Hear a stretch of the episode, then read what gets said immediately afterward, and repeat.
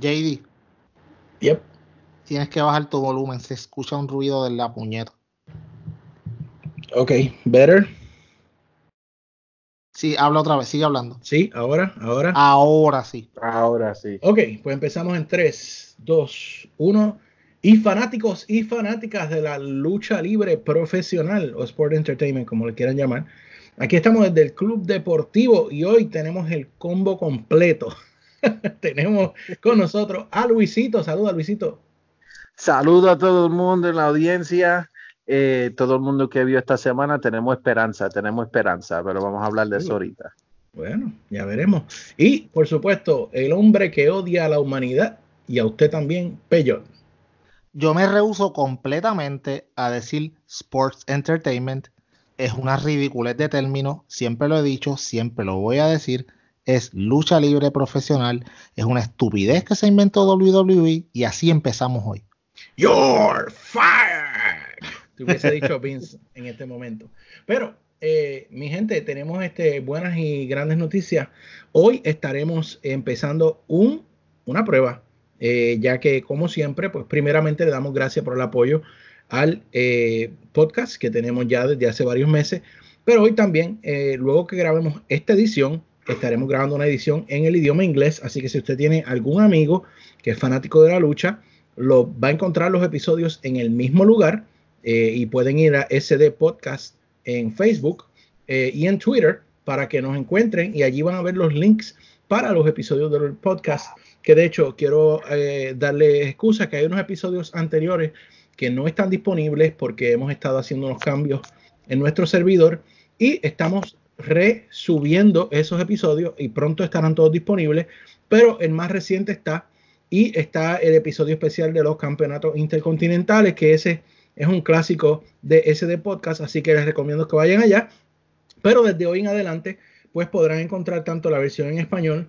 como la versión en inglés de nuestros episodios. Así que habiendo dicho eso, pasamos ahora de lleno a nuestro review, o mejor dicho, nuestros mejores puntos y los peores puntos de Monday Night Raw. Así que creo que oí eh, decir la palabra esperanza de Luisito.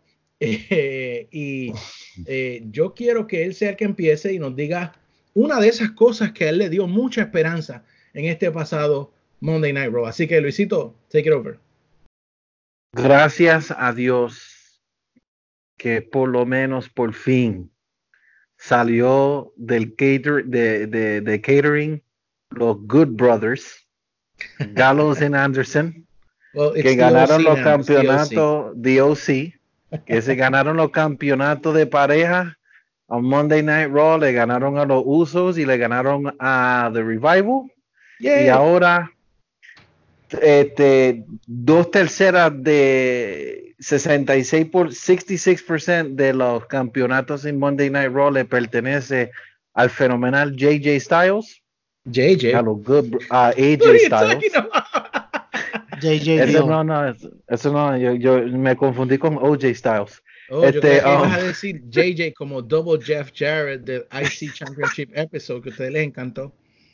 Sí, no, no, he shouldn't even be in top five. Este, um,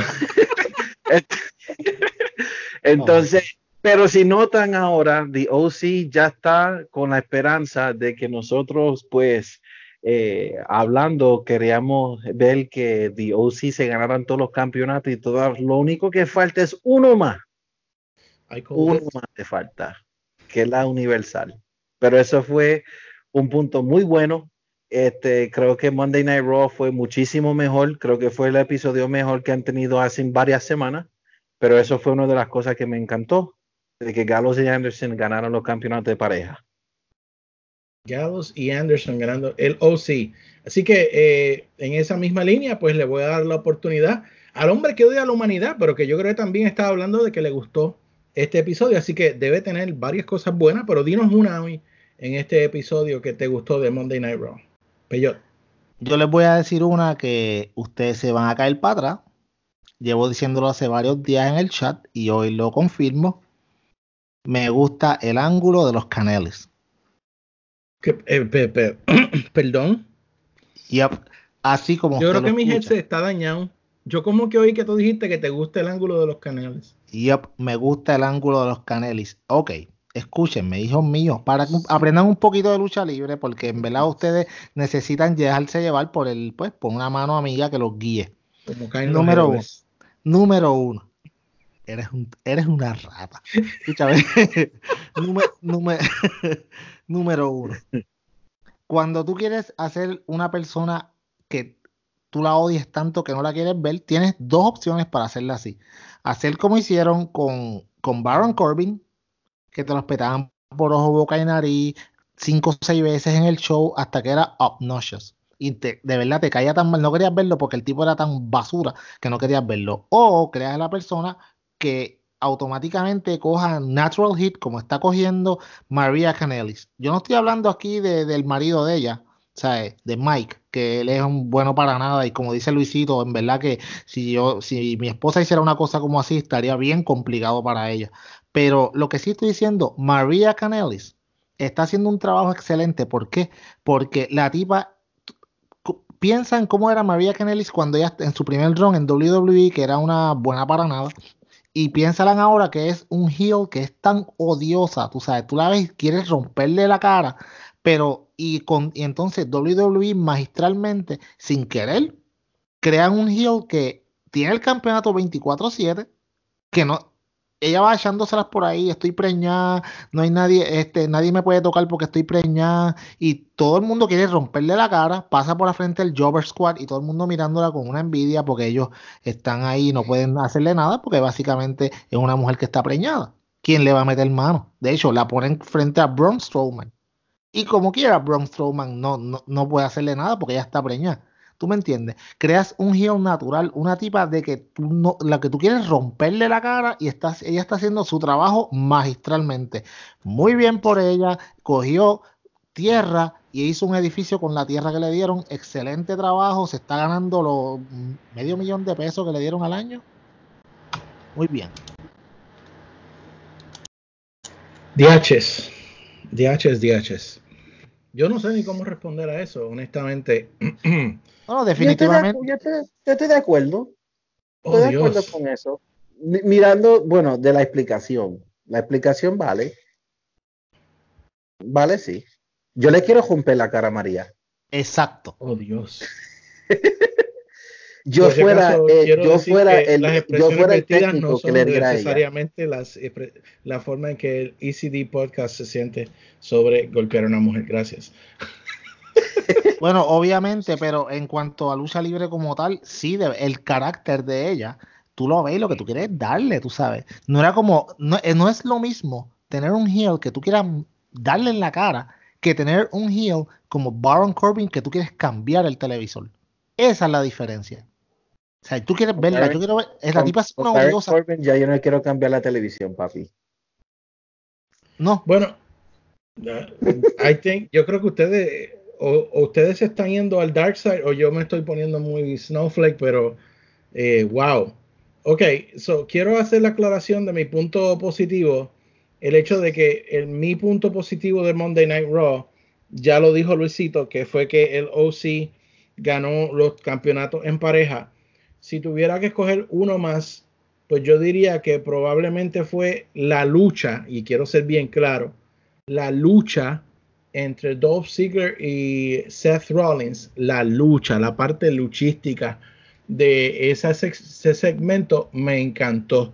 Creo que obviamente ambos cuando así lo deciden son muy talentosos y tienen muchos movimientos. Bueno, Ziggler fue un triple campeón en, en, colegio y en amateur de lucha, o sea que el hombre tiene movimiento que no se le haya dado ¿verdad? el giro a su personaje en WWE como hubiésemos querido, pues eso es la historia de nunca acabar.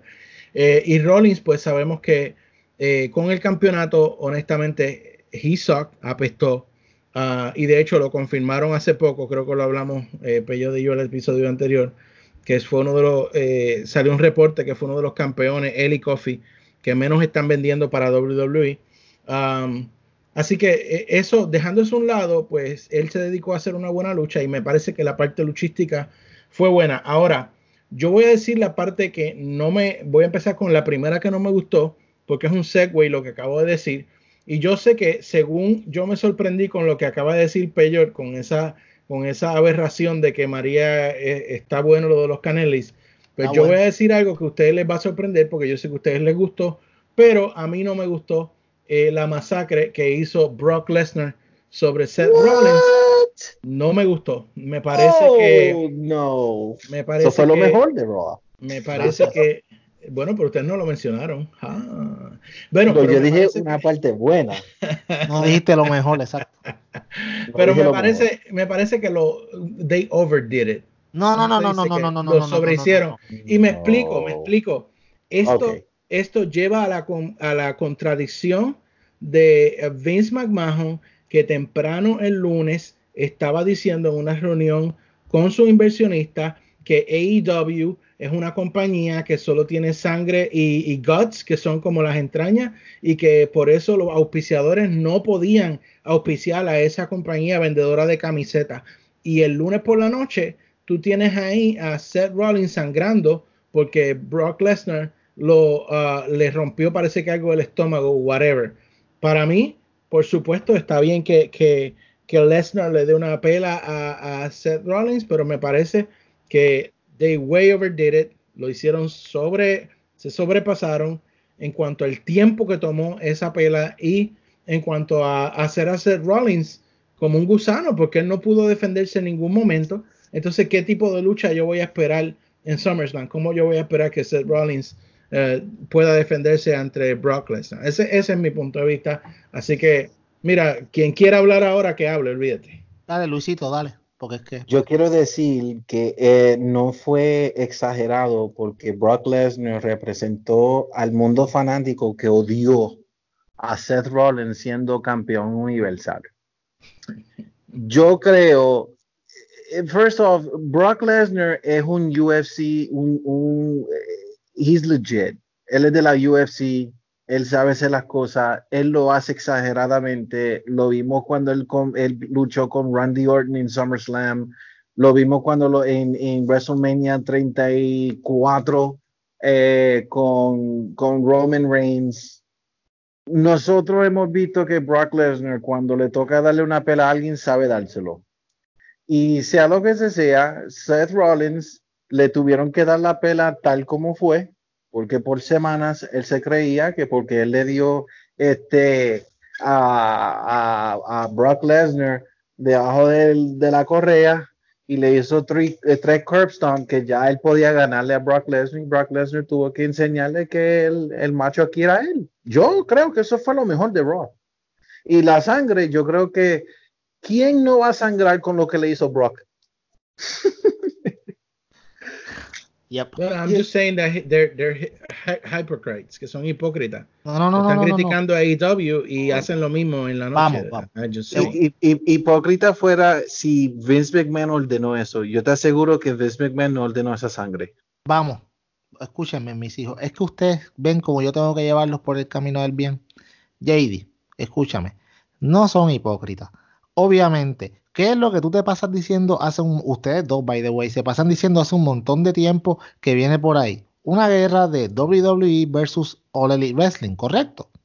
¿Qué pasa? En la llamada que Vince McMahon eh, le hizo en su quarterly eh, report de lo, pues, de, cómo está la compañía, él se, pues, obviamente Wrestling Observer estaba reportando que Vince McMahon eh, dijo lo de Bloods and Gods y que ellos nunca iban a llegar a eso como una estrategia para que los auspiciadores vieran a, All Elite Wrestling como una compañía que iba a utilizar sangre y no los y no los pues y no le dieran auspicios para su programa que viene en TNT.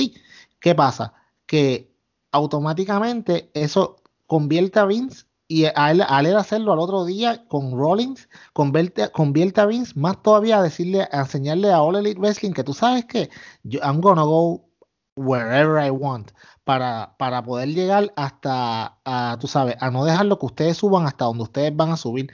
Por eso es que Vince no fue un hipócrita, todo esto fue planeado. ¿Ustedes piensan que Rollins de verdad estaba sangrando porque sí? Claro que no, tú sabes. Pero como que se vio bien realista, claro que se vio súper brutal, se, vio bien. By the way, a mí me encantó todo el segmento, ¿por qué? Porque Rollins no habló tanto, Rollins peleó que él es muy buen luchador, yo nunca me he quejado que él es un buen luchador, yo sí me he quejado que él es patético haciendo promo, y lo sigo diciendo y lo diré siempre, pero como luchador es muy bueno. Ahora bien, cogió esta pela, Rollins, ellos saben que estaban perdiéndole el favor. De hecho, en la misma pela tú escuchabas la gente diciéndole one more time.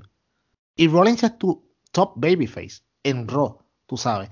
Y entonces, eh, hacerlo simpatético con la gente, hacerlo que, que Brock le diera la pela que le dio, que después lo tirara de nuevo a este, cuando estaba en la camilla, lo sacara de la ambulancia, lo tirara y le hiciera el F5 contra la camilla, fue espectacular para Rollins, espectacular para Brock también, espectacular para Lucha, porque, porque ahora la gente quiere ver qué diablos va a pasar. No es lo mismo que estar todas las semanas hablando, haciendo promos contra, contra Paul Heyman porque Brock Lesnar no estaba, tú me entiendes todo esto te lleva a que yo quiero ver qué va a pasar. By the way, muy inteligente de WWE, no han dado ningún tipo de update de Seth Rollins desde el lunes. Y si nos vamos un poquito más allá, y con esto termino, si tú te fijas, algo que ha ido pasando las últimas dos semanas y que pasó más en este, en, en esta luz, en, pues, en este ángulo, este segmento como tal. Ok, y esto yo lo escuché hoy y me encantó en el, en el, en el podcast de, de Buster Open. Eh, Bully Ray dice, ¿por qué si Becky es la novia de Seth, cuando Seth le estaban dando la pera y lo estaban llevando en la camilla hacia el hospital, Becky no se acercó y estuvo con él e incluso se montó con él porque es la novia de él. ¿Tú me entiendes? De hecho, él le pasó por el lado y ella lo, lo estaba mirando como de elegido y no hizo nada. Y hace par de semanas que ya ellos no están con este lovey dovey love affair que lo presentaban todo el tiempo. Por lo tanto, ¿qué están haciendo? Te están sembrando la duda también de que, ok, o sea, está pasando algo entre ellos. De hecho, le hicieron una en, eh, Becky en una de las promos dijo, yo soy buena para la, yo soy buena para la lucha, pero no soy buena para el amor. So, todas estas cosas se están juntando. Esto es buen storytelling. Yo estoy, yo quedé muy satisfecho con lo que está pasando. Para mí eso fue lo mejor de Raw, por mucho. Ok. Bueno, pues si, si Raw fue tan glorioso, ¿pasó algo malo en Raw para ustedes? Claro oh, que sí. es claro. Claro que sí. Pues, por favor. Diga usted, diga usted, Luisito. Ricochet. Lo peor. Quiero decir, primeramente, que el Gauntlet Match fue espectacular. Yeah. Me encantó. La gente que, los luchadores que estaban muy talentosos. Andrade se vio como un millón de dólares con lo que le hizo a Rey Misterio Creo que Rey Misterio fue perfecto de la manera que vendió la pela y de la manera que le quitaron la máscara, lo vendió súper. Creo que Sami Zayn es espectacular.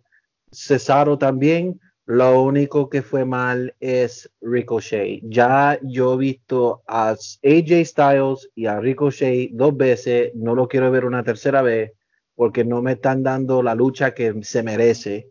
Si fuera que nos dieran una lucha como se espera y como deben de hacer, porque si lo miras bien, Ricochet y AJ Styles es para que no nos den no menos que un five star match. Anything less than five stars entre esos dos no sirve. ¿Podría estar guardando eso para SummerSlam? Yo creo que sí. Yo creo que sí, pero de que se ganara Ricochet de nuevo y que fuera como un Superman a salvar a Rey y todo eso, no, no, no, no, no, no, no. Ok, ok, mira. Bueno, yo creo que podemos decir que estamos parcializados, porque yo creo que los tres queríamos que ganara Andrade. Ok. Sí. Vamos, sabía, yo, yo, yo quería que ganara Andrade. By the way, ese gauntlet estuvo excelente. Rey Misterio lució como lo que es, una leyenda, luz, brutal. Su, la parte contra Cesaro, yo no quería que pararan de pelear de tan buena que estaba. ¿Sabes? Fue muy buena. Obviamente, ¿sabes? Entra Andrade. Andrade, yo todavía no entiendo por qué el tipo no está donde se supone que esté, porque es, el tipo es el futuro, muy cierto, es el futuro de la WWE. Pero ¿qué pasa? El problema con, con Ricochet como tal es el siguiente, que Ricochet, como te digo, sus promos, él es como que demasiado buena gentón para todo lo que le ha pasado. Tiene Finn Balor Syndrome. Yes, Exacto. Como que, yo como que, mira, mano, tú sabes, Dios, me quitaron el campeonato, bla, bla, bla. Mira, yo estaría todo el tiempo, yo tendría fuego adentro. No como que, ay, yo lo hago porque yo he luchado mucho para estar aquí. Shut up. O sea, crea un poco de actitud. Es lo que le falta. Él debe ser, él, no tengo problema con que sea un face, pero que tenga más actitud. Exactamente. Bueno, eh, y yo, de hecho, yo tampoco, yo pensaba que Andrade, si Andrade hubiese ganado, ese, ese, esa parte de Raw hubiese sido mi favorita de, de todo el episodio. Um, porque yo creo que Andrade se lo merecía y Andrade, de acuerdo con Peyot, debe ser un main eventer right away, like, like Yes. ya. No hay que esperar nada más. Yes. Ah, y de hecho, a mí me hubiese gustado ver que fuera Andrade el que le quitara el campeonato universal a, a Seth Rollins. Pero eso ya no pasó, así que no voy, I'm not going to dwell on that. Um, así que, Peyot, ¿qué fue lo que a ti no te gustó de Monday Night Raw? Yo necesito que alguien rápidamente me explique a mí por qué rayos Cedric Alexander estaba al final de Raw haciendo sus ridículas piruetas, peleando contra Drew McIntyre. By the way, todo el mundo, wow, se tiró desde allá arriba, qué espectacular. Eso fue una porquería de plancha lo que él hizo. by the way. It. Y, y Overdid, él ni brincó, él se como que se tiró bien porquería. Si hubiera sido Angélico, volaba por los aires. Cedric Alexander tenía miedo, tenía como seis personas para que lo agarraran. No había ninguna razón para que él no brincara bien alto y le cayera encima a los demás. No me gustó, no me gusta, no entiendo. El push de Cedric no debe ser con- a, a expensas de Drew McIntyre. Why? ¿Por qué tú haces eso? Y mi pregunta en ese segmento fue si era un, un problema entre samoanos, porque de hecho vinieron los primos de, de Seth Rollins.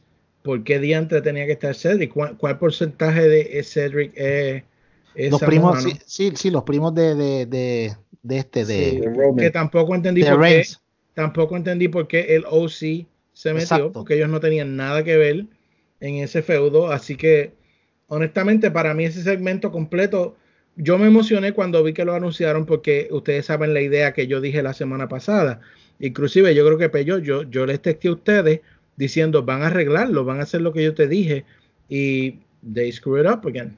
Oh, well, no todo es perfecto, pero fue un mejor Raw, mucho mejor que lo que hemos tenido en las últimas semanas. Esperamos que sea el buen camino, mano. Necesitamos que el Raw esté de bueno de nuevo, de verdad. O sea, no sé por qué eh, es dar un paso para adelante y dos para atrás. Literalmente. Bueno, pues e- eso es lo que vamos a hablar en esta noche de Raw. Lo que no se habla aquí, pues es porque realmente no tuvo mucha relevancia o porque realmente pues fue regular. Así que vamos a una breve pausa y volvemos con SmackDown. Good job. Ok, creo que vamos a buen pace. Nos tomó 20 minutos. Si Sí, tomamos está 20 en SmackDown y 20 en AEW, estamos gold. Así que vamos para encima. 3, 2, 1. Y ahora sí, volvemos con el programa SmackDown, que es el que dan los martes, próximamente a moverse a Fox, pero todavía lo tenemos en USA Network. Y donde hago la aclaración, eh, me parece que ya eh, el señor eh, Bischoff está a cargo en SmackDown, ¿me equivoco? Sí, ya se No, no está sí. equivocado. Ya supone que está encargado, sí. Correcto, pero entonces yo leí eh, en algún sitio que aparentemente tenían el show ready y el señor Vincent Kennedy McMahon eh, reescribió el, el episodio completo durante el día. Normal, normal en él. Él Así nunca va a dejar eso. La pregunta sería, ¿por qué traes un talento para que te ayude a mejorar un programa y luego le, le quitas la, la- el, el pencil, le quitas el lápiz? Porque todo esto es un PR move, todo esto es para las gradas, están pichando para las gradas, traemos a Bischoff como que supuestamente va a hacer algo, pero al final del día el que manda es Vince y él siempre va a tener el control. Pero es una idiotez porque según ustedes me dicen, Raw está mejorando, entonces yo creo que Bischoff puede hacer que SmackDown también mejore. Que de hecho, yo, ustedes siempre los que nos han escuchado saben que yo he dicho que durante el año para mí SmackDown ha sido mejor calidad que Raw. Um, así que, I don't know, yo creo que, que simplemente si vas a traer a alguien eh, para que te ayude, debes dejarlo ayudarte, ¿no? Dependiendo de las ideas que trajo Bischoff, Bischoff puede que tenga todavía la mentalidad de WCW. Sea lo que sea, lo- a, a lo último, tenemos que acordarnos que Paul Heyman, Paul Heyman en sí nunca fue enemigo, ni fue com- eh, competitor de Vince McMahon. No lo fue porque Vince McMahon ayudó a ECW. Maybe un Y guitar, guitar and a pole match. Yeah, I don't know. I Oh, wouldn't be surprised. Bueno, con esa introducción de SmackDown, um, yo quiero empezar en esta noche con las cosas buenas que me gustaron. Y de nuevo, yo creo que hoy yo soy el heel del grupo, porque eh, yo honestamente sé que ustedes no van a estar de acuerdo, pero yo creo que SmackDown fue mejor que Raw. Eh, sí, el silencio me dice todo. Eh, y honestamente, oh. les tengo que decir que anoche yo no lo vi en vivo porque estaba en un compromiso con la familia, pero lo vi de mi DVR, así que logré ver SmackDown y me parece y al principio me sorprendió y de cierta manera me molestó y lo comenté con ustedes que Kofi Kingston eh, le haya ganado a AJ Styles, pero cuando vi la lucha, caramba, fue muy buena lucha.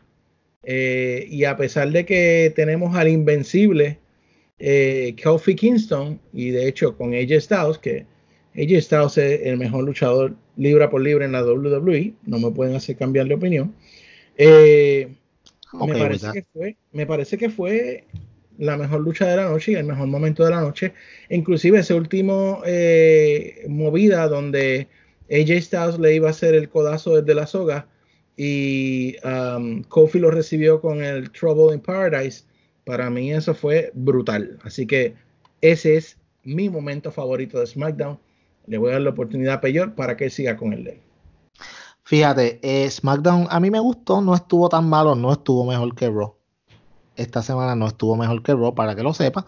Ahora, lo que a mí me gustó y también yo creo que les va a sorprender a ustedes fue la primera lucha. Kevin Owens contra Drew McIntyre. Fue una lucha muy buena. Fue una lucha, le dieron tiempo para que hicieran, tiraran todo lo que tenían. Y por primera vez, y esto es algo que es raro en mí, vas a escuchar que a mí no me molestó que Drew perdiera esa lucha porque yo pienso que siempre que pasa, siempre que está Drew con el corillo de Shane McMahon o algo eh, referente a Shane McMahon, siempre va a ganar. Yo estaba esperando que saliera Shane, lo mismo de siempre. No, Kevin Owens ganó clean. O sea, ganó una muy buena lucha. si me permite interferir un momento, algo que yo sé que le va a hervir la sangre a Luisito yo creo que las dos Stoners lucieron espectacular. Está mejorando. No están espectaculares, pero está, mejorando. Está mejorando, fíjate. Ese iba a ser el mío. Me gustó la primera lucha. Este, Kevin Owens eh, lució muy, buen, muy bien. Eh, y también Drew. Eh, los Stoners se vieron mejor. Y creo que yo creo que sinceramente el que se va a robar el show en SummerSlam va a ser Kevin Owens va a ser en Toronto, va a ser en la Canadá. Yo creo que él va a recibir, eh, lo van a recibir como un mega técnico y creo que, yo creo que, le va a caber muy bien a Kevin Owens el Stunner porque lo estaba usando, lo usó de la manera que lo tenía que usar en la lucha. Yo podía entender por qué él tuvo que utilizar dos stunners. No era que le estaba dando stunners hasta la abuela. E, e, eso en el principio. Drew. pero con Drew no. Hay que yo creo que Drew lo vendió muy bueno. acuérdense en algo, el Stunner lució con Austin porque la gente se en cómo venderla. Exacto. Ese era el punto que yo quería decir. Pero Drew McIntyre vendió el Stunner súper bueno y no me molestó y no me hiervo la sangre. Y tú sabes, yo, yo creo que, que, ese era el punto que yo quería decir, que eh, eh, tú has sido muy fuerte con, Kevin Owens y realmente quizás no ha sido el problema de Kevin Owens, es que la Stoner no se usaba desde los 90 y eh, tú puedes saber administrar el Stoner, pero tú también tienes que saber recibir el Stoner. ¿Qué hacía grande al Stoner de Stone Cold? Cuando, lo, cuando él le hacía el Stoner a Shawn Michaels, cuando él le hacía el Stoner a Vince McMahon, cuando él le hacía el Stoner a The Rock y a Triple H. Él hacía muchos stoners, pero esas cuatro personas eran mis stoners favoritos. Y tú me dirás que tú eres fanático de Stone Cold, pero esas cuatro personas eran mis favoritas. ¿Por qué? Por la forma en que ellos recibían ese stoner. Lo vendían bien. Este, este roster no había recibido stoners en años, si acaso ever. ellos están aprendiendo a vender esa movida ahora. Eso hace mucho sentido. Yo, yo te añado uno más de los cuatro que te va a sorprender, pero vamos a pensar en los 90. Shane, cuando era más joven, sabía vender el Stoner. Vamos, Jericho sabía vender el Stoner. Pero ¿qué no sabe hacer Jericho? El mejor del mundo. Mira, y eso que dijiste me gustó. ¿Sabes qué también me gustó mucho? Que Drew McIntyre tuviste que hacerle dos stoners para ganarlo. Exacto. Y eso está muy bien, porque eso hace, eh, eso, eso hace ver a Drew McIntyre como lo que él es, un Monster Heel que para ganarle necesitaste dos stoners, porque con una sola no ibas a poder hacerlo. Por eso es que digo, no me molestó para nada que perdiera, porque hello, salir de dos stoners está complicado. Exacto. Estoy de acuerdo. Sí, así que eh, definitivo, eh, eso fue lo Así que Luisito, me- eh, si no me equivoco, eh, concurres con Peyot de que esa fue la mejor parte de SmackDown. Yes. Eh, y yo quiero hacer una breve nota porque yo sé que SmackDown nos va a tomar un poquito menos de tiempo que Raw porque es más corto. Pero yo quiero darle crédito um, a la entrevista que hizo Dolph Ziggler. I mean, sabemos que él es up and down, que un día pierde en 30 segundos, la otra noche hace una tremenda lucha clásica. Él, es inconsistente y más bien no creo que sea tanto culpa de él, pero el, el, el promo que él hizo me pareció muy acertado cuando lo entrevistaron backstage. um, eh, que dijo que pues que habló de Shawn Michaels, habló de Goldberg eh, y habló, ¿verdad? Pues eh, hasta de Finn Balor, que era su oponente de esa noche. Así que me, me pareció muy buena y muy acertada esa entrevista. eh, y algo que yo sé que los tres vamos a estar de acuerdo, eh, que una parte que me encantó mucho fue las apariciones de, de Bray Wyatt, Rambling Rabbit y de The Fiend. Estoy de, Yes. ¿Están de acuerdo? Ah, Yes. Lo sabes, hello. O sea, to- todo lo que tenga que ver con Bray Wyatt es bueno. Y me gusta Yes. que tenga un balance entre el Bray Wyatt nice y el Bien. Fiend. No hay nada mejor que tú escuchar la canción del Firefly Funhouse y cuando salió Bray, sea, salió Rambling Rabbit hablando ahí un, rabi- un ratito, si te fijaste, al lado todavía tienen la salsa de Rambling. Rabbit. Ay, qué buenos son. Esos son los detalles, hermano, que bregan. Entonces salió Bray como, como desesperado, como que, como que demostró como que, como que el fin se estaba, estaba a punto de, de, pues, de poseerse de él de nuevo. Y, y qué bueno es. De verdad que es que a mí me encanta Bray Wyatt, hermano. O sea, es de mis favoritos, me encanta el carácter. Ese tipo se sigue reinventando y cada vez mejor. Y te acuerdas que teníamos la duda hace un par de meses atrás, cómo rayos iban a poder incorporar el, el personaje del Finn y el Firefly Funhouse cuando ya empezara a él a luchar como tal. Hasta ahora lo que han hecho está excelente. Yo entiendo que es muy bien, eh, necesita, Finn se va de vacaciones y entonces obviamente en SummerSlam pues debe ser una buena pelea, pero pues, o sea, yo no veo muy, muy, muy cercano el que The Finn pierda en SummerSlam. Lo veo bien difícil que pierda. Correcto. Así que las cosas que ahora que no nos gustaron de SmackDown Live y yo estaba yo pensando en el, en el episodio y viendo la lista de matches que yo siempre tengo aquí pues para que no se me quede nada. Yo creo que lo único que yo puedo decir que a mí no me gustó así que yo diga, wow, this is tonto, es lo que están haciendo con Daniel Bryan. O sea, hay un supuesto anuncio que él va a hacer, dicen que va a alterar su carrera eh, y le preguntan y él simplemente se va. A mí no me está creando ansiedad de saber qué es lo que él quiere decir. Yo solo pienso que él se ve como un idiota. Es mi opinión. Pero no sé, ustedes díganme si quiere empieza peor. Que Lo que le gustó pa- de, de SmackDown, lo- o lo- habla de eso. Sí, te voy a hablar de eso y después lo que no me gustó. Lo que pasa es que ya esta fórmula tú la has usado un par de veces. Entonces, hacer lo mismo, pero con Daniel Bryan es como que, ¿cuántos luchadores no han dicho lo mismo? Tú sabes, tengo algo que, o sea, te, te dicen que te van a dar una, una, pues algo diferente o que te van a decir algo que va a cambiar tu vida, bla, bla, bla, y de momento no dicen nada y después lo, como cuando Jericho salía y empezaba, ¿te acuerdas que se acercaba al ring y después se iba y no hablaba y es como que ya esto lo has usado? So, en esa, en esa parte te estoy de acuerdo contigo. Ahora, para mí lo peor de Raw y lo peor de la WWE en general es como hace par de meses atrás tuviste un triple threat en WrestleMania de mujeres, fue el, main event, y ahora mismo la división de mujeres está bien, bien patética, especialmente la lucha, la, el set de la lucha de Charlotte y de Trish.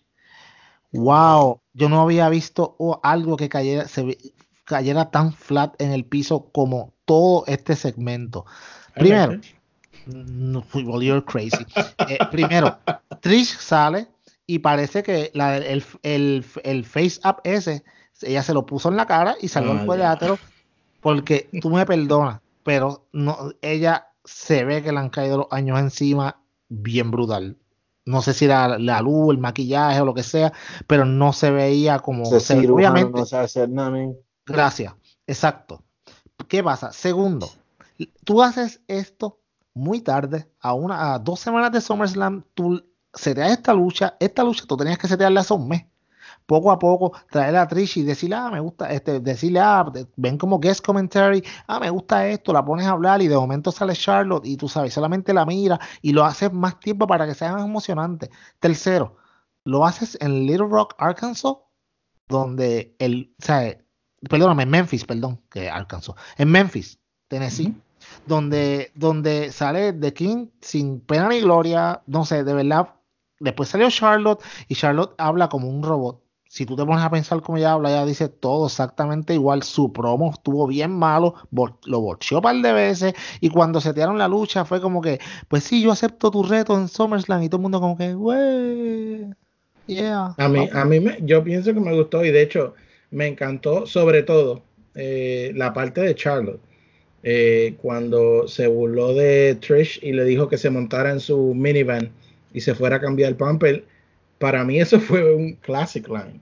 Eso fue lo ah. único bueno que dijo Charlotte en toda la basura genérica y con la misma. Si tú le pusieras una línea de audio a lo que ella estaba diciendo, tú la vas a ver que ella empieza una oración, va todo normal, de momento al final levanta la voz y después viene otra oración, va todo normal, levanta la voz. No, ella parece un robot. Eh, tiene que bregar con eso porque no le mete tanto fuego como le metía antes. Para mí esto fue flat, flat. No, yo no tengo ningún tipo de interés. Además, no, ¿quién piensa que Trish le va a dar a Charlotte en SummerSlam. Vamos. No tiene que ganarle, pero para mí que va a ser una buena lucha. Ah, no, de que yo no, he dicho de que la lucha va a ser mala, pero de, que, el build ha sido horrible. Si la lucha es como el build, oh my god, ya yo tengo mi, mi bathroom break ahí mismo. Quiero decirle que Trish Stratus, creo, si no me equivoco, tiene no más de 40 años. 43. no es, 43 no es vieja, no es vieja. lo que pasa es que ella tiene que ir a buscarse un abogado y ella tiene que demandar de que el cirujano le dé el dinero para atrás porque le hicieron un trabajo mega horrible. Eso es número uno. Número dos, la que tenía que estar ahí sinceramente para pelear a Charlotte, a luchar a Charlotte en SummerSlam era The Glamazon. No era Trish Stratus. I'm sorry. Trish Stratus was overrated in the Attitude Era. Yo creo que, yo te puedo decir rapidito que creo que Lita was better. Eh, Trish Stratus en sí, no, man. Ella lo que era, ella lo que era era, she was eye candy in the Attitude Era. Ella no era un mega luchadora que, oh my God, y que esto y esto y lo otro. Eso no era. En la que tenía que estar al frente de ahí, hablar era The Glamazon y eso era para que Beth Phoenix contra Charlotte, eso era, eso era, iba a ser una lucha. Pero, dude, Trish Stratus, la única razón que la están poniendo es porque ella es de Toronto. Y SummerSlam en Toronto, Y, SummerSlam es en Toronto. Este, yo nunca, yo, you know, cuando yo do Hogan kind of match. Yeah, it's like, but that's not, no tiene sentido. Charlotte Charlotte no va a tener una buena lucha con ella. No lo van a hacer. Porque tú, tienen que ver los estilos, tienen que ver las cosas. Primeramente, eh, yo creo que eh, eh, va a ser flat. La única razón que la gente van a estar ahí entretenido es porque es de Toronto y SummerSlam es en Toronto, pero de una lucha buena. Esa lucha no va a ser buena. Charlotte, quizá los promos son mega porquería. Pero también hay que aplicarle y hay que darle a César lo que del César. La tipa sabe luchar. Oh, sí. La tipa sabe luchar y si tú la pones con Beth Phoenix, súper bien. Si tú la pusieras contra Lira, súper bien, porque ella te tira, ella podía hacer como estilo Team Extreme y tú lo mezclas con la manera de Charlotte y hubiese funcionado mega bien. Pero Trish Stratus no tiene nada que ofrecer en esta lucha. Nada. Y para decirme de que va a haber una lucha, de que esto es for the greatest of all time, Trish Stratus no es the greatest woman wrestler of all time. Not even ah, close. Yep. Nadie están tomando en consideración que tuvo siete campeonatos igual que los tiene um, sí, siete campeonatos contra Stephanie McMahon. Otra porquería. Bueno, dude, es como vas a entrar en la misma liga de ¿Is LeBron better than Jordan? Uh, en la gente que dice la NBA en ese tiempo no era tan buena como ahora. Vamos a entrar en lo mismo en eso. O sea, en, el tiempo que tú compites, pues tú te compites contra lo que tú tengas ahí. You know? Sí. Pero ella no es para que eh, estemos hablando de GOAT en esa habla, en esa conversación Trish Stratus. No, no, no, no, no. Pero eso no fue lo peor de SmackDown. Uh. Eso no fue el peor la, el próximo fanboy que me, que me critique de la manera que las cámaras, los ángulos de la cámara de AEW son, le voy a dar la porquería de video que está en YouTube, que lo que pasó con Roman Reigns. Al final, sí. Al final. que tiene un reto y que de repente le cayeron las cosas, le cayeron las cosas encima y oh no, ay, ay, ay, no sé quién pasó, entonces, ¿qué tipo de cliffhanger es esto? Eso fue una mega porquería. Primeramente, se sabía de antemano, ya ya sabía, para yo, mira, mira, alguien le va a empujar todas las cosas. El que ya hasta la cámara ya estaba lista para eso. Antes que se cayeran las cosas, ya la cámara estaba en el piso. Eso es número uno. Empezaron a correr como unos chores locos y a lo último ni siquiera nada le pasó a Roman Reigns. Qué segmento más horrible. Y yo creo que la WWE se cree que yo voy a ir la semana que viene a ver qué pasó. No, buddy, tú sabes cómo esto tenía que pasar. Esto tenía, ahora, si tú me das esto y Roman lo tuvieran que meterle en una camilla y ponerlo en el hospital y que entonces salga la persona que él le, o sea, supuestamente él iba a dar un reto para SummerSlam. Eso fue el segmento planificado. Eso era una, eso era la, oportunidad perfecta para o, un heel turn o para establecer un, rudo más todavía. Eso era para que él estuviera golpeado, llevado en la camilla y que saliera la persona que le hizo eso. Esto, esto lo que pasó, este segmento lo que, lo que se vio fue como un blooper. Mm, están diciendo que probablemente Buddy Murphy, la persona que va a hacer eso. Que honestamente sería nice ver eso porque nunca lo hemos visto. eso pareció un blooper. Tú sabes que, mira, el segmento fue tan basura que desde que empieza se ve, primero que cuando la cámara, cuando, cuando ella los va a empezar a entrevistar, la cámara está paneando desde bien lejos, que se ve todo, y tú dices, espérate, esto nunca lo habían puesto así, las cámaras siempre las ponen bien cerca. Segundo, va Roman caminando como si nada. Cuando las cosas le caen encima, hay si tú, si tú miras, hay un, hay un GIF en internet que presentan cuando él va caminando, eh, las cosas esas se caen y de momento hay una cámara que toma ese mismo ángulo desde arriba. O sea, ¿cómo, tú, puedes. Tienes cámara 360 en el pasillo. Sí, ¿cómo tú, exacto, ¿cómo tú puedes grabar eso de una forma que de arriba tú veas el ángulo de que de que los cosas, eso le van, la, la, la maleta o whatever that was, le van a caer encima a él y tú sabes, y no tener el ángulo de quién fue el que lo empujó. Entonces, como, como, como, dijo, como dijo Luisito, como dijo Luisito, para terminar, como dijo Luisito, después salió caminando como si nada me hubiera pasado, como que no, estoy bien, estoy bien, sí, sí, sí, no, no te me ves, que estoy bien. podemos, podemos, estar de acuerdo de que, de que aquí no se puede juzgar a los writers, que fue más en la producción. Porque si tú me preguntas, la idea era buena fue la ejecución lo que se dañó. los ángulos de cámara, como dijo Luisito, lo, primero que los Ángulos de cámara. Si, lo hubiesen hecho bien, hubiese sido un, buen ángulo. O sea, oh, que tú tienes alguien, alguien que ataca misteriosamente a Roman. Ah, si no lo hubiesen hecho leído así de esa forma y se hubiese hecho con los detalles de producción mejor, yo no puedo culpar a los escritores porque para mí es una buena idea. Lo que yo pienso es que esto lo estás haciendo a dos semanas de SummerSlam. ¿Qué tú vas a vender? ¿Qué tú vas a vender? ¿Qué Rush? Ay, me tiraste unas cajas encima. Vamos a pelear en SummerSlam. Es el problema. Yo pienso que, yo pienso que WWE se cree que, como todos los años, SummerSlam es a fin de mes y este año es a mitad de mes yo pienso que ellos se creen que tienen como que un par de episodios para hacer build de las cosas. Acuérdate que también están pasando estos cambios que de repente han pasado. Digo, quizás estoy jugando a ser el abogado del diablo, pero están ocurriendo unos cambios en la programación, en, los escritores, en la forma en que van a llevar los programas. Y mi parecer es que ellos están buscando una nueva forma de presentarse eh, y que de hecho, quieran o no quieran saberlo, AEW está teniendo una influencia sobre WWE como, de hecho, desde marzo en el club deportivo nosotros venimos prediciendo. Sí, no, es, es, y yo no tengo problema con que quieran enseñar el producto de una forma diferente. Yo creo que ya era tiempo, porque ya todo era tan predecible. Yo, como yo siempre digo, yo me podía sentar y decirte quién iba a ganar todas las luchas y parecer un sabiondo, pero no era que era sabiondo, es que ya tú sabes lo que va a pasar porque es bien predecible.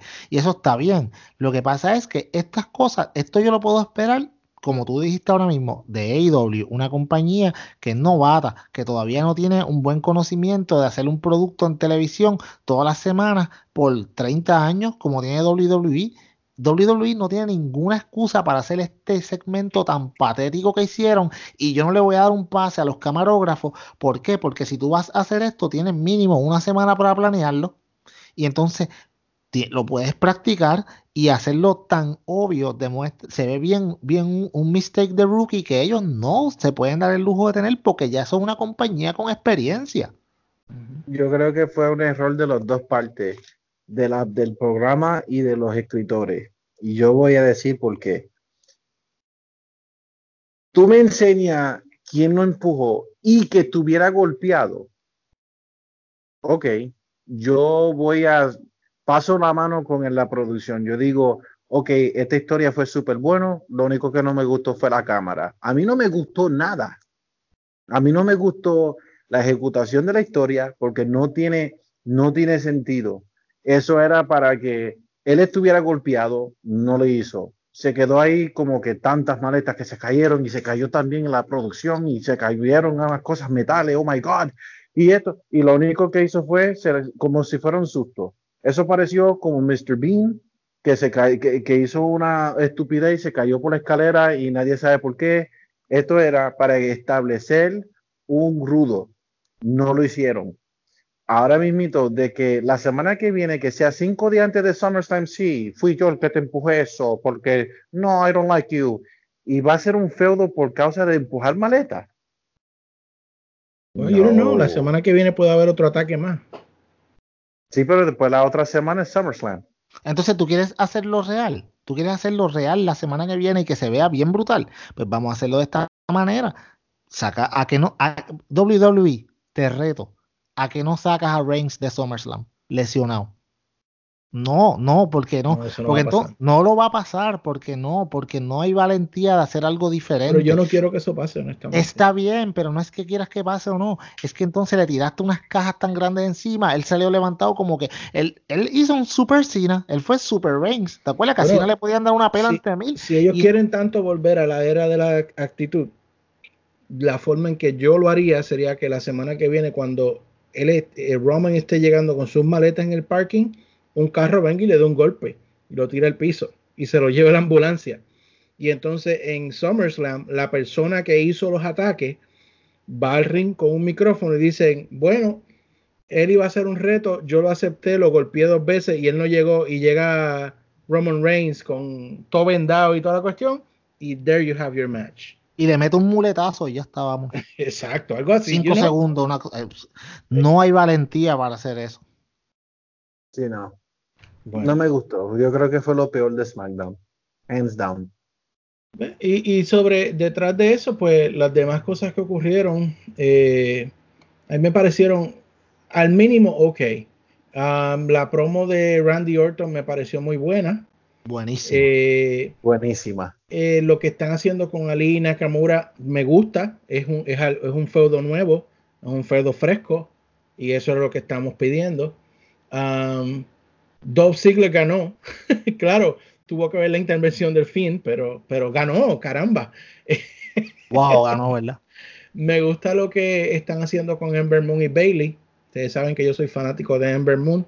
A mí no. Y aunque no me parezca que Bailey vaya a perder el título en, en SummerSlam, um, yo creo que si siguen poniendo gradualmente a Bailey, Bailey de ruda, pues quedaría bueno.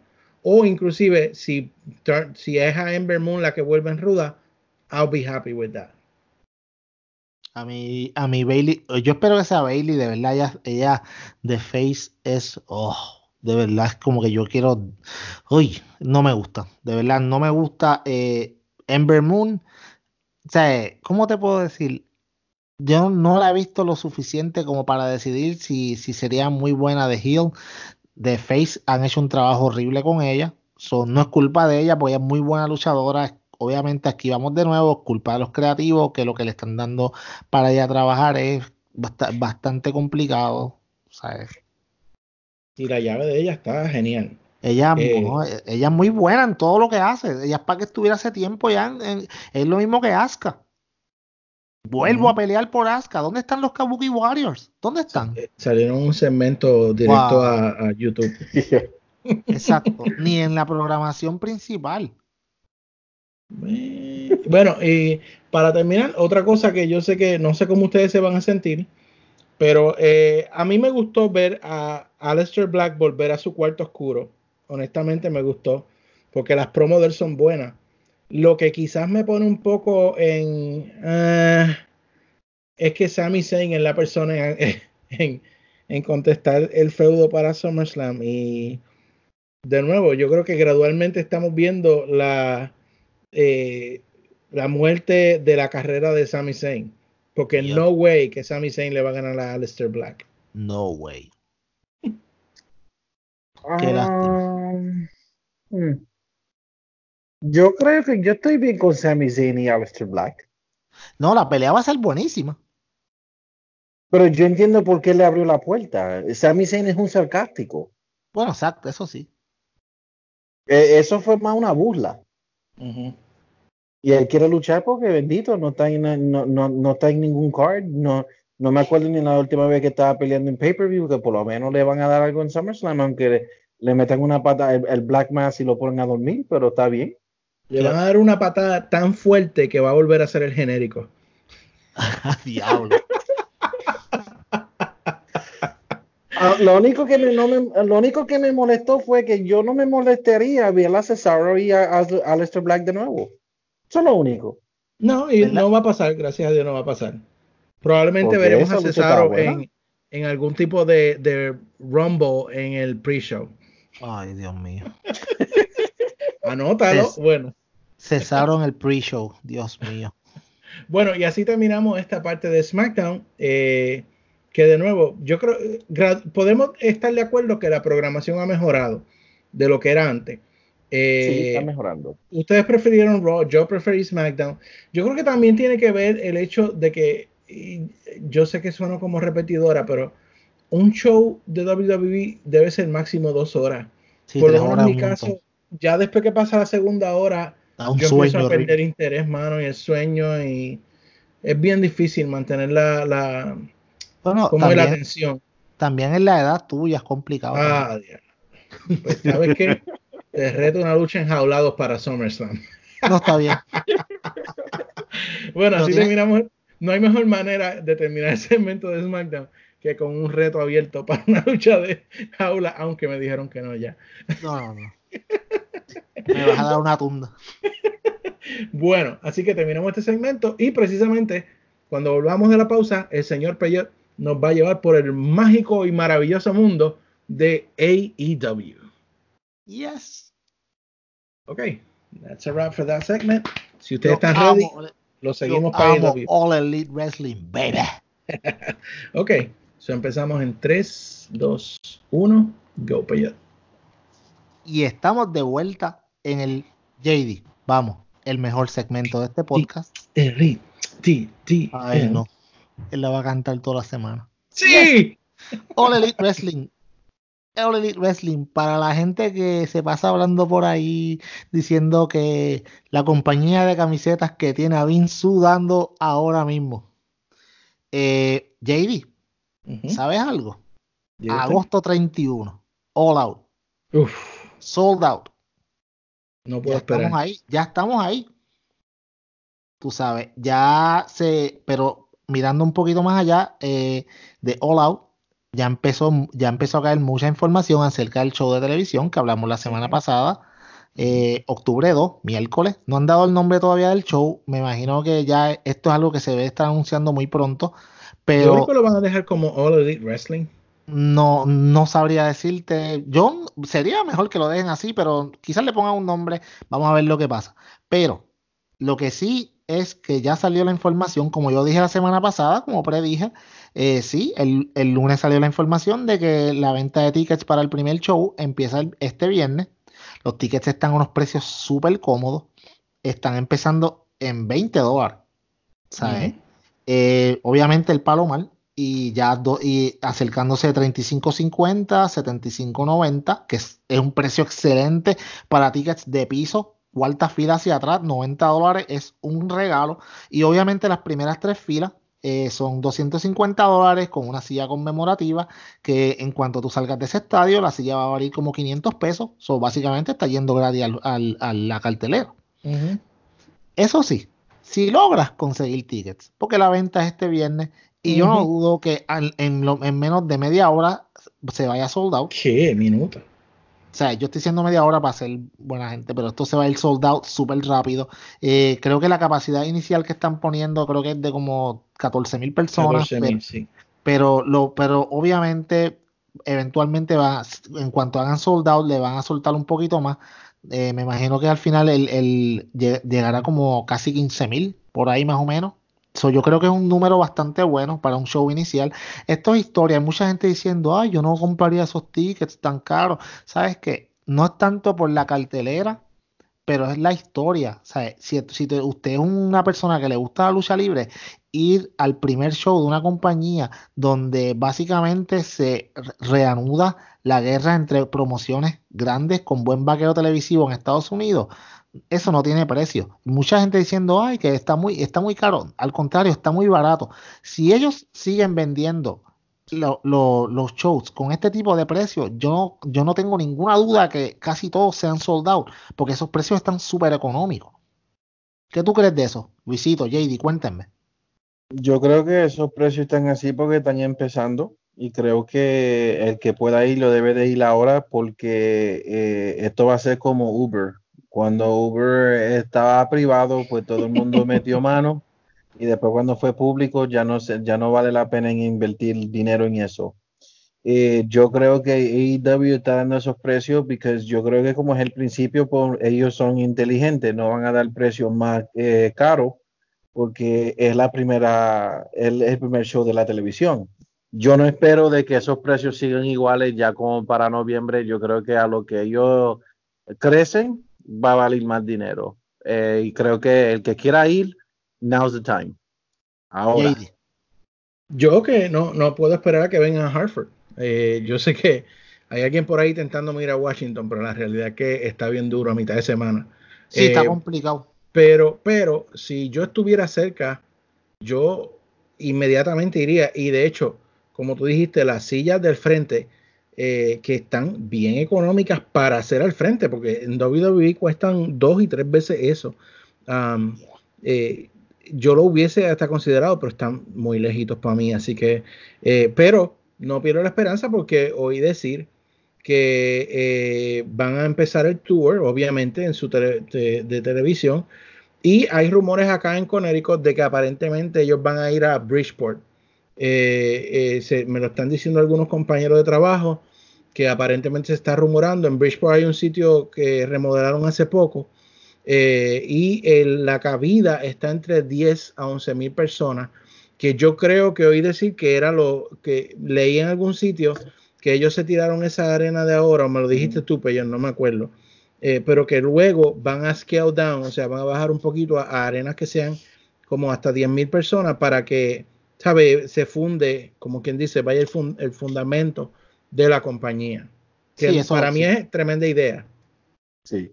Sí, no, es, exactamente, eso es lo que ellos están diciendo. Obviamente el primer show pues va a ser, tú sabes, con todo, pues, con, van a tirar la casa por la ventana, el primer show, tienen que dar un buen rating, tienen que hacer, eh, pues, que la gente se fije en el producto, y pues, yo entiendo que con ellos van sin ningún problema a vender este estadio sold out rápidamente. Ahora bien, ya empezaron a anunciar las luchas, y, y como a mí lo que me gusta es la controversia, en cuanto anunciaron la primera lucha, que fue eh, Cody Rhodes contra Sammy Guevara, la internet se quería caer, todo el mundo diciendo que esta lucha era, que no era la mejor lucha para anunciar, que Sammy Guevara no era un buen, un buen rival para Cody Rhodes en el primer episodio, y para ah, todos esos, y para todos esos atorrantes. Hashtag atorrante. Que dicen una estupidez como esa. Yo les tengo simplemente que decir que si All Elite Wrestling no empezaba con una lucha así, con una persona como Sammy Guevara, que es un luchador que no mucha gente conoce, versus Cody Rhodes, que es un luchador que es bastante conocido, ellos serían unos hipócritas porque ellos llevan meses y meses y meses diciéndote que ellos van a hacer la lucha de una forma diferente. Y si tú ponías en la primera lucha Cody Rhodes contra, qué sé yo, John Moxley, estás dando más de lo mismo. Estás, eh, lo que tiene que hacer All Wrestling automáticamente entra en televisión es darle showcase a los talentos jóvenes, a los talentos nuevos que la gente no conoce para que empiecen a conocerlos. ¿Por qué? Porque ellos tienen un roster que está bastante deep y se espera que suba un poquito más. Ya para televisión debe de haber un par de personas más todavía, pero como quiera, son muchas personas que no son conocidos en la palestra nacional. Entonces, tú darle el Rob a Sammy Guevara, que by the way, es un excelente luchador, es un contraste de estilo súper brutal con Cody. Para mí fue una idea brillante y para mí fue la mejor decisión que hicieron en anunciar esta lucha. Otra cosa, la gente está diciendo, ay, que Cody anunció primero, este, que se está poniendo al frente de todo el mundo, igual que Triple H. ¿Sabes qué? No necesariamente. Lo que está haciendo es simplemente te estoy diciendo, la primera, la primera lucha que se anuncia. No dice que va a ser la primera lucha de la cartelera. La primera lucha que se anuncia es esta. Y Cody está dándole el rob automáticamente. Es como si viniera Triple H y viniera a darle el rob a Ricochet en, una, en, un, sabes, por qué? Porque la gente que lleva viendo WWE no está acostumbrada a que le den buenas oportunidades a los talentos nuevos. Que de hecho es una de las quejas que siempre tenemos de WWE. Y AEW está demostrando que viene a ser todo lo contrario a crear nuevas superestrellas. De hecho, Peyot, cuando hablamos de eh, Fight for the Fallen, ¿quién yo te dije a mí, a ti que me, quién yo le dije a ustedes que me sorprendió más de Fight for the Fallen? Sammy Guevara. Ahí está, nada más tengo que decir, gracias. Estás aprendiendo, tú yo estoy bien contento, yo tengo fe que ya para la televisión tú vas a estar, vas, vas a estar bien empapado y vamos a poder tener unas conversaciones inteligentes como siempre la tenemos en este podcast. Luisito, cuéntame, dime, ¿qué tú crees de esto, Cody contra Sammy? Yo estoy convencido que toda la gente que, eh, que están dando queja de eso, pues son fanáticos falsos. lo son. Lo son. ¿Por qué? Eh, de alguna manera, de alguna manera, AEW tiene que, que, desarrollar el talento, tiene que desarrollar los rudos, los técnicos, los caracteres. ¿Cómo lo van a hacer? Así mismito. Si vamos a mirar 25 años atrás, Shawn Michaels contra Max Moon um, en el primer episodio de Monday Night Raw. El Undertaker contra una persona que nadie sabía quién era.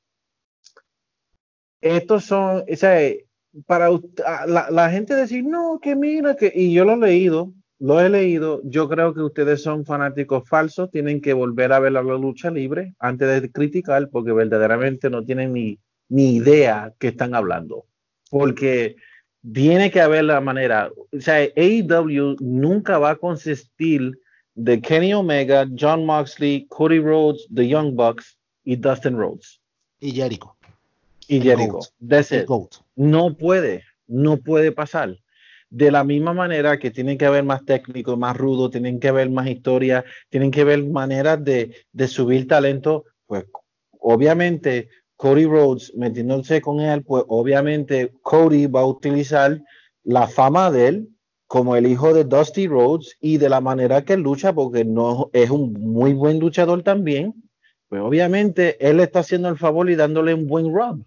Pero ¿cómo van a virar talento? Esos son los fanboys que nacieron ayer, que lo único que saben de la WWE es John Cena, y por eso es que ellos critican cada rato. Por eso yo dije la primera vez en el segmento previo, el primero que me critique los ángulos de cámara de AEW, yo simplemente voy a ir a YouTube y le voy a mandar la porquería que vimos ayer en SmackDown, porque es igual.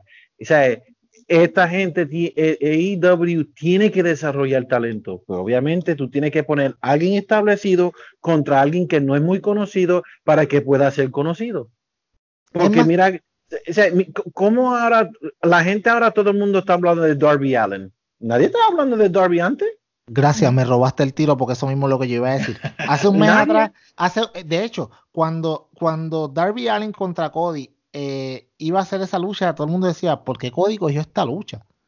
Cuando se acabó esa lucha, cuando Darby Allen salió en Fight for the Fallen, ese estadio se quería caer. ¿No me entiendes? O sea, eso es lo que tienen ahora mismo Mira, bueno, yo escuché una entrevista con Darby Allen y él, está diciendo que sus fanáticos en, creo que sus seguidores en Twitter se hicieron, se multiplicaron por cinco después de la lucha, de la lucha de él con Cody Rhodes. O sea, esto estamos hablando, crear estrella. Ya la gente quiere ver a Darby Allen. Que de hecho, si yo estoy en algún concierto y veo a Janela, a Darby Allen o a este otro muchacho, um, a Jimmy Havoc. Jimmy Havoc. yo me voy del concierto porque están peleando en todos los conciertos de Blink 182. Sí, yo, Blink 182. bueno, otra cosa, otra cosa, pues obviamente que anunciaron también para el primer episodio. Esta semana hubo mucha noticia de ese primer episodio de la, de la televisión. Eh, obviamente va a haber, eh, va a estar John Moxley en la televisión, eso se sabe. Eh, no se sabe qué va a hacer, no ha dicho que va a tener un live microphone como Chris Jericho, simplemente se sabe que va a estar ahí en televisión en vivo.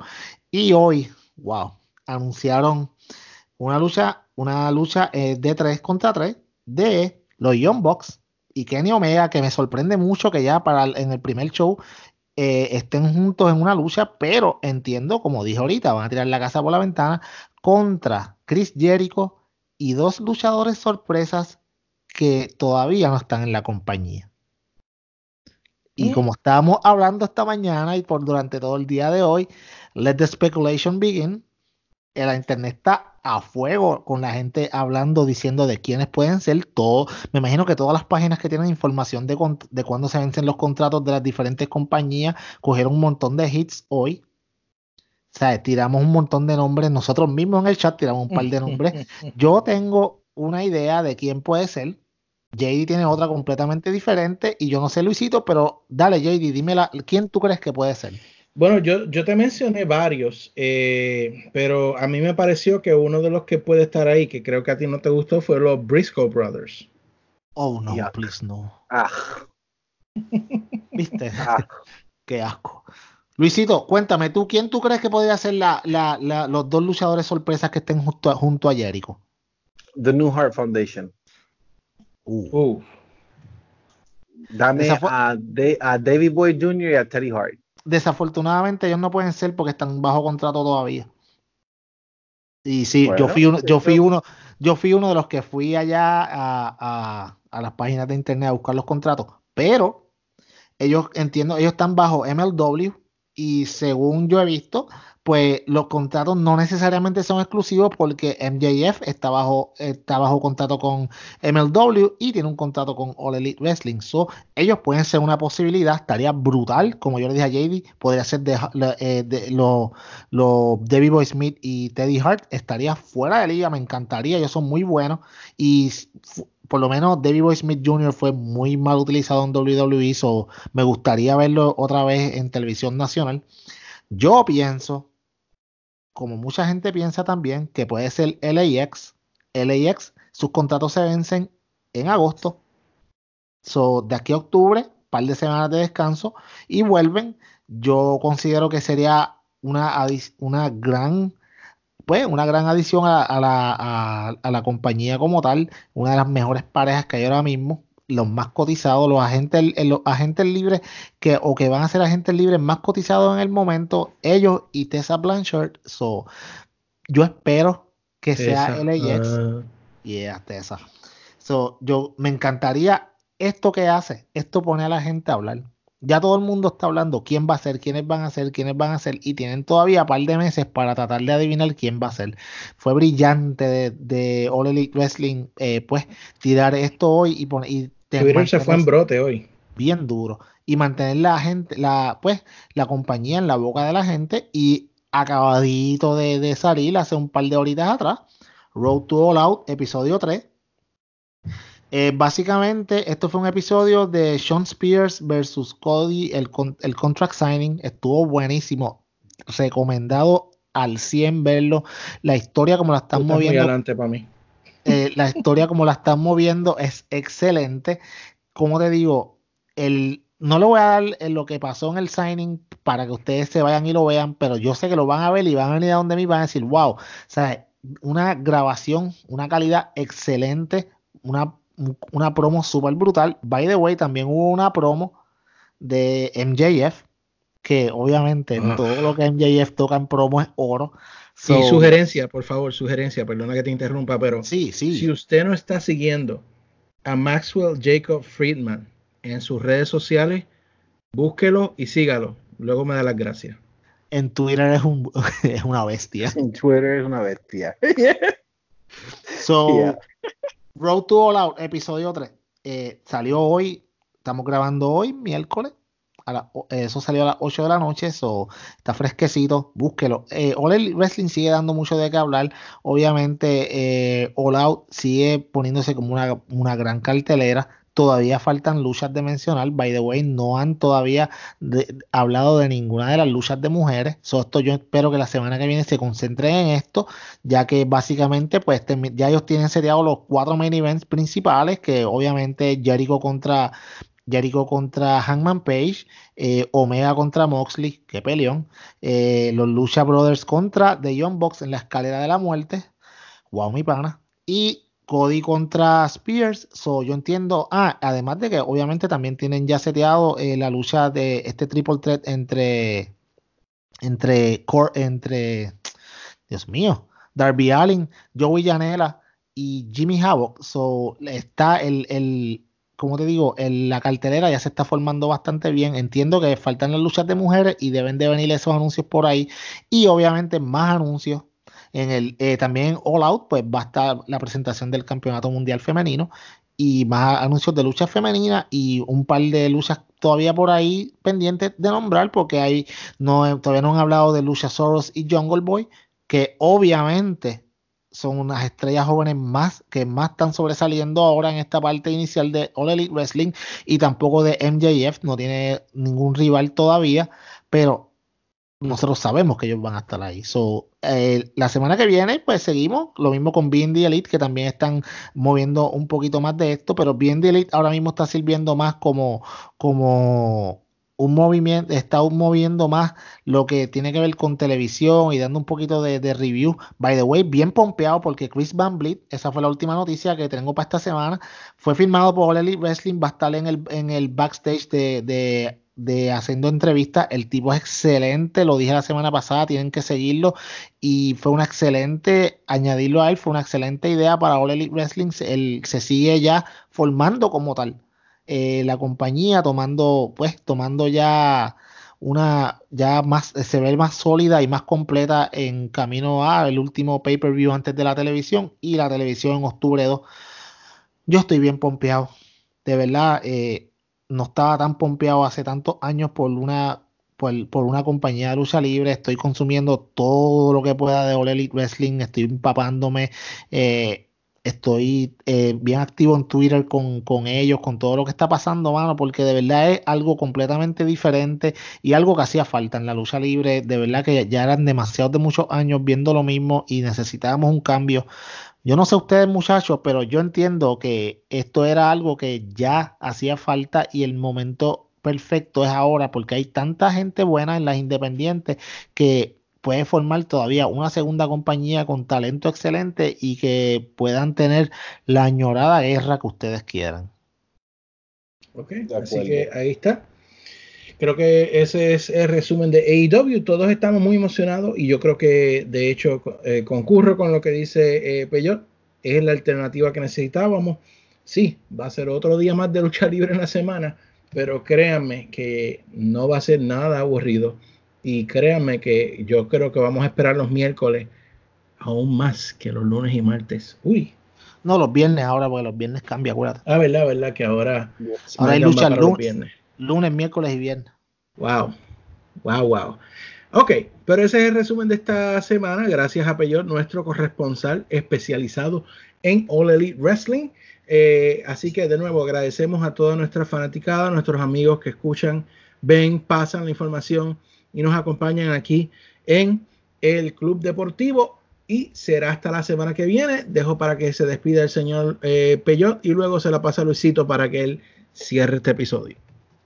Mi gente, bien pompeado, está, la lucha libre se está poniendo buena, WWE eh, está cogiendo una curva poco a poco, que esperamos que sea una curva muy buena hacia positivo, porque de verdad que queremos competencia, queremos ver que las dos compañías eh, hagan lo mejor de sí. De hecho, esto está imponiendo que las otras compañías tales como Impact Wrestling y hasta New Japan, pues obviamente el G1 está en todo su apogeo. By the way, John Moxley está primero en el, en el bloque B con 10 puntos y Okada en el bloque A con 10 puntos. o mucha gente dice que puede ser un final del G1 de Okada contra John Moxley. Wow, mi pana.